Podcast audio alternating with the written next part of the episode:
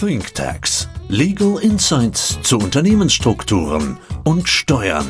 Und wenn man nur mit Steuern steuert, steuert man in die falsche Richtung. Nur zwei Dinge auf dieser Welt sind uns sicher. Der Tod und die Steuern. Steuern sind zwar nicht alles, aber alles ohne Steuern ist nichts. Mal wieder herzlich willkommen zu einer neuen Folge ThinkTax. Es ist fast schon üblich, mittlerweile mit mir im Studio beide Christoph und Pavel. Hallo zusammen. Hallo. Hallo. Pavel, das letzte Mal hatten wir über einen Mandanten von dir gesprochen. Ich glaube, es ging um das Thema Fensterbau. Dort hat sich eine neue Frage ergeben. Vielleicht holst du uns ganz kurz ab, worum es geht. Ja, in der Tat. Unsere treuen Zuhörer können sich vielleicht erinnern, da ging es darum, ein Einzelunternehmen in eine GmbH und Co. KG einzulegen oder einzubringen. Und im Rahmen dieser Gespräche tauchte aber die Frage auf, na gut, wenn ich jetzt eine GmbH und Co. KG mache, wäre vielleicht eine GmbH eine Alternative. Und deswegen habe ich mir gedacht, ich bringe den Fall einfach mit und wir schauen uns einfach den, einmal den Weg aus einer GmbH und Co. KG in eine GmbH an. Und wo ist eigentlich der Vorteil einer GmbH im Vergleich zu einer GmbH und Co. KG? Perfekt eine Frage, die sich, glaube ich, ganz viele Mandanten stellen. Man ist irgendwann mal gestartet, GmbH und Co. Die klassische Mittelstandsform, wie es früher hieß, ne? heute immer noch äh, aus verschiedenen Gründen gern gewählt, aber irgendwann stellt man sich die Frage, man muss Einkünfte plötzlich persönlich versteuern mit dem persönlichen Steuersatz. Man kann zwar in Teilen die Gewerbesteuer anrechnen, aber nicht 100 Prozent. Warum nicht GmbH? Vielleicht, Christoph, hilf uns doch nochmal auf die Sprünge. Wo sind eigentlich die Unterschiede zwischen einer GmbH und Co. Und einer GmbH aus steuerlicher Sicht? Naja, die GmbH und Co. KG ist steuerlich transparent. Das heißt, äh, der jeweilige Gesellschafter besteuert seinen Gewinnanteil im Rahmen der Einkommensteuer, ähm, im schlimmsten Fall mit dem Höchststeuersatz von 45 Prozent plus Zuschlagsteuer. Hat dann ungefähr eine Steuerlast von 47 Prozent, kann sich dann aber zukünftig die, die in der Gesellschaft vorhandenen Gewinne steuerfrei entnehmen. Bei der GmbH ist das System anders. Ich habe eine kumulierte Steuerbelastung von ca. 30 Prozent. Die setzt sich zusammen aus 15 Prozent Körperschaftssteuer und ca. 15 Prozent Gewerbesteuer. Dann habe ich erstmal netto 70 Prozent übrig, ja, statt den 53 Prozent. Muss aber dann, wenn die GmbH ihre Gewinne an die Gesellschafter ausschüttet, nochmal Abgeltungssteuer in Höhe von 25 Prozent auf die 70 Prozent bezahlen. Das heißt, in dem Moment, und das haben wir auch schon häufiger besprochen, wenn man das Geld ausschüttet aus der GmbH, dann kommt im Nettovermögen ungefähr das gleiche an, wie wenn man in der Rechtsform einer GmbH und Co. KG wäre. Der Richtig. Vorteil ist aber, dass ich natürlich auf Ebene der GmbH zunächst mal mehr Liquidität zur Verfügung habe, die ich auch wieder reinvestieren kann aus Sicht der GmbH. Ja, da müsste ich vielleicht etwas ähm, Wasser in Wein gießen. Ich habe gerade einen Fall äh, von einem Mandanten, der ist tatsächlich in der Rechtsform einer GmbH strukturiert. Und ähm, das ist etwas weiter, ist Ende 50 und würde gerne überlegen, ins Ausland zu gehen. Und wir versuchen mit ihm jetzt den umgekehrten Weg aus einer GmbH eine GmbH und Co. KG zu gehen. Der Hintergrund ist, wenn ich mit einer GmbH ins Ausland wegziehe, löse ich Wegzugsbesteuerung aus. Mit einer GmbH und Co. KG bin ich deutlich sicherer. Und das ist insbesondere vor dem Hintergrund der äh, Verschärfung der Wegzugsbesteuerung zu beachten. Zum 01.01.2022 trat das ATAT-Umsetzungsgesetz in Kraft und hat die Wegzugsbesteuerungsregelung deutlich, deutlich verschärft. Deswegen haben wir uns gedacht, wir machen dazu eine extra Folge, aber dazu später mehr. Aber ich glaube, bei dem Mandanten, über den wir jetzt gerade gesprochen haben, war das Thema Wegzug an der Stelle überhaupt kein Thema. Der ist so fest verwurzelt in Deutschland, er will hier bleiben, er kann sich das nicht vorstellen, auch seine Kinder sind hier verwurzelt, haben hier Familie. Das kommt perspektivisch einfach nicht in Betracht, weshalb ihn das Thema Wegzugsbesteuerung nicht so umgetrieben hat. Das ist richtig. Insofern, lasst uns doch mal überlegen, wenn man jetzt nach deinem berechtigten Einwand überlegt, wie man eine GmbH und Co. KG in eine GmbH umwandeln kann. Was passiert denn dort aus umwandlungssteuerlicher Sicht? Also grundsätzlich kann ich das auch zu Buchwerten äh, formwechseln, die GmbH und Co. KG in eine GmbH. Habe aber dann die schon öfter angesprochene äh, siebenjährige Haltefrist. Ja. Sollte ich jetzt innerhalb der nächsten sieben Jahre verkaufen, ist insoweit rückwirkend der Formwechsel nicht ertragsteuerneutral möglich, aber es spilzt eben jedes Jahr um ein Siebtel ab. Und das Thema Buchwertfortführung, um unsere Zuhörer nochmal abzuholen, heißt einfach, es funktioniert steuerneutral. Also ohne dass man durch allein die Umwandlung an sich Steuern auslöst, also eine fiktive Veräußerung des Unternehmens hätte. GmbH und KKG bringt aber immer ein Problem mit, das sogenannte Sonderbetriebsvermögen. Das könnte hier Pavel auch kritisch sein, oder? Ja, in der Tat. Also das ging natürlich super einfach, aus einer GmbH und Co. KG eine GmbH zu machen.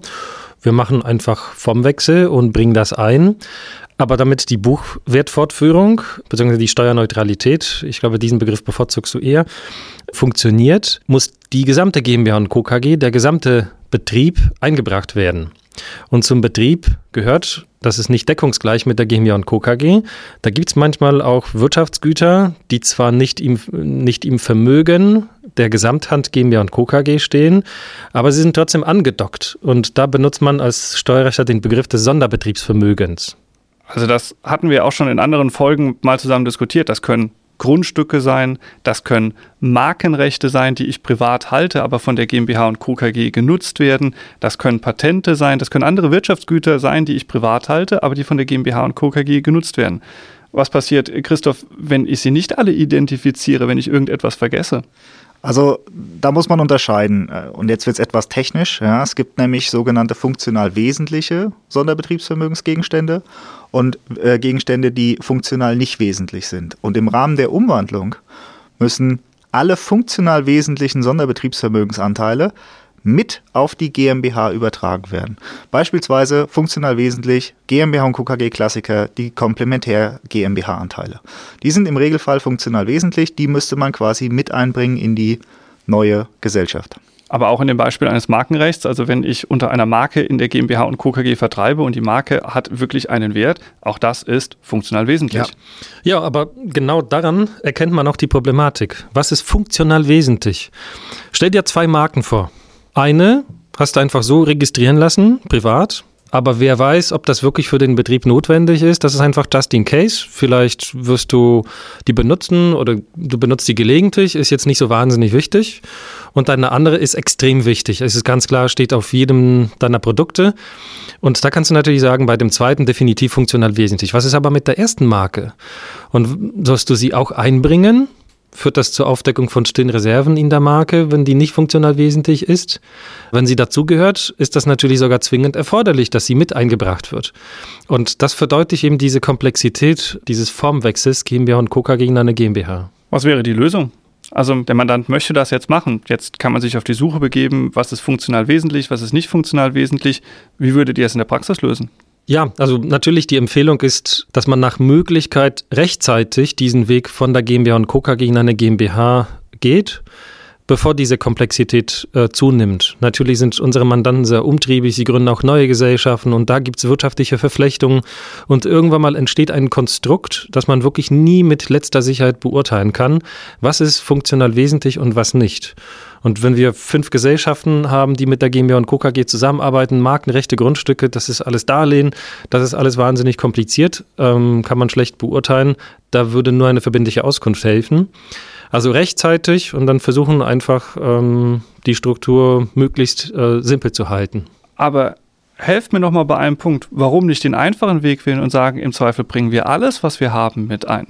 Ja, das ist dann der Praktikeransatz. Ja, dann ist aber auch alles in der GmbH verhaftet. Das heißt, die GmbH besteuert dann erstmal die Einkünfte, zum Beispiel die Markenrechte. Vorher hatte der Gesellschafter einen Ertrag aus, dem, aus der Über Überlassung der Marke. Ähm, jetzt ist dieses Markenrecht in der GmbH, es gibt keinen Ertrag mehr, das heißt, ich muss dann erstmal die laufenden Erträge in der GmbH versteuern und dann kriege ich erst über eine Ausschüttung das Geld zum Gesellschafter. Und nicht alles kann steuerneutral in seine GmbH eingebracht werden. Wenn das zum Sonderbetriebsvermögen gehört, auf jeden Fall. Wenn das aber doch wieder erwarten, wenn das Finanzamt nicht deine Auffassung teilt und das nicht dem Sonderbetriebsvermögen gehört, dann führt die verdeckte Einlage in eine GmbH zur Aufdeckung von stillen Reserven. Grundstück. Ne? Absolut, ein absoluter Klassiker mit dem Grundstück. Und ich glaube, genau deswegen macht es umso mehr Sinn, Pavel, das, was du gesagt hast. Man muss erstens genau hinschauen, aber vielleicht lässt sich es auch gar nicht so einfach beantworten am Ende. Dann kann man über eine verbindliche Auskunft versuchen nachzudenken. Da wissen wir alle, die dauert vier bis sieben Monate. Ob die Frage dann genauso beantwortet ist, wie man es haben möchte, weiß man nicht. Man muss Acht geben bei der Wahl der Rechtsform. Aber grundsätzlich ist es auch in diesem Fall möglich, aus der GmbH und Co. KG eine GmbH zu machen. Man muss nur sehr, sehr genau arbeiten an der Stelle. Es gibt dann noch eine andere Option, die seit einiger Zeit auf dem Tisch liegt. Man kann in der Rechtsform der GmbH und Co. KG bleiben, aber zu dem Steuerregime einer GmbH optieren. Macht sowas Sinn? Ja, das ist in diesem Jahr eingeführt worden. Ja, das ist äh, richtig. Das Problem ist, wenn man, also man bleibt dann gesellschaftsrechtlich weiterhin eine Kommanditgesellschaft. Man hat nicht den tatsächlichen äh, Wechsel in, den Rechts, in die Rechtsform einer GmbH. Man wird, die KG wird aber so behandelt, als, als wäre sie eine GmbH. Ähm, das Problem ist, dass diese gesamten Probleme, die wir eben geschildert haben, eins zu eins genau bei dieser Option auch zur Anwendung kommen. Das heißt, es ist nicht einfach damit getan, zu sagen, ich stelle einen Antrag und wechsle heute von dem Steuerregime der GmbH und Co. KG in die GmbH, weil so klingt das ja auf den ersten Blick. All die Themen Sonderbetriebsvermögen, die wir gerade angesprochen haben, fallen dort auch mit rein. Umwandlung steuerliche Sperrfristen, absolut. Umwandlung steuerliche Sperrfristen, was heißt das? Ja, das heißt, dass wir nach der ähm, auch nach der Ausübung des Optionsrechts immer noch ähm, sieben Jahre das Unternehmen nicht verkaufen können. Obwohl ich nach wie vor in der gleichen Rechtsform geblieben bin und nur optiert habe zu einem anderen Steuerregime. Kurzum, das macht auf den ersten Blick relativ wenig Sinn. Dann kann ich auch gleich überlegen, direkt den Formwechsel mitzunehmen. Ansonsten habe ich plötzlich ein Unternehmen vor mir, das rechtlich eine GmbH und Co. KG ist, aus dem ich einfach Entnahmen tätigen kann, auf der anderen Seite aber behandelt werde wie eine GmbH und plötzlich vielleicht sogar noch einen Sperrfristverstoß auslöse durch irgendetwas, was ich überhaupt nicht auf dem Schirm hatte. Wenn man dann die Umwandlung in eine GmbH und Co. KG überlegt, es kann ja auch aus einem anderen Aspekt, Pavel, durchaus noch Sinn machen. Du hast vorhin angesprochen, man muss identifizieren, das ganze Sonderbetriebsvermögen mitzunehmen. Wenn ich aber heute den Wechsel mache, dann habe ich ja auch den Vorteil, dass zukünftig alles das, was neu an Sonderbetriebsvermögen entsteht, dann schon unter einheitlicher Flagge, nämlich unter der GmbH entstehen würde. Ja, korrekt. Also eine GmbH und Co. KG als Konzernspitze wirkt wie ein Magnet kann auch in der Zukunft verschiedene Wirtschaftsgüter anziehen. Und du wächst auch in diese Problematik immer stärker hinein. Ähm, mit jeder neuen Gesellschaft, mit jeder neuen Struktur, mit jeder Marke, mit jedem Grundstück. Man kann sich nie wirklich sicher sein, was noch zu dieser GmbH und Co. KG-Gruppe dazugehört und was nicht. Hast du eine GmbH als Konzernspitze, ist das viel entspannter. Staubmagnet finde ich ein tolles Wort. Das heißt, ich sammle immer mehr an. Die Augen verschließen davor macht überhaupt keinen Sinn. Man muss irgendwann mal diesen Weg überlegen zu gehen, wenn man den Wechsel in eine GmbH machen möchte. Man sollte das deswegen nicht aufschieben, weil man Sonderbetriebsvermögen hat, sondern man sollte relativ schnell versuchen, diesen Weg zu gehen, um weiteres Sonderbetriebsvermögen zu vermeiden und dann am Ende noch mehr Probleme zu haben. Wieder eine spannende Folge. Herzlichen Dank euch. Ich freue mich auf das nächste Gespräch. Danke ich mich auch. auch. Danke.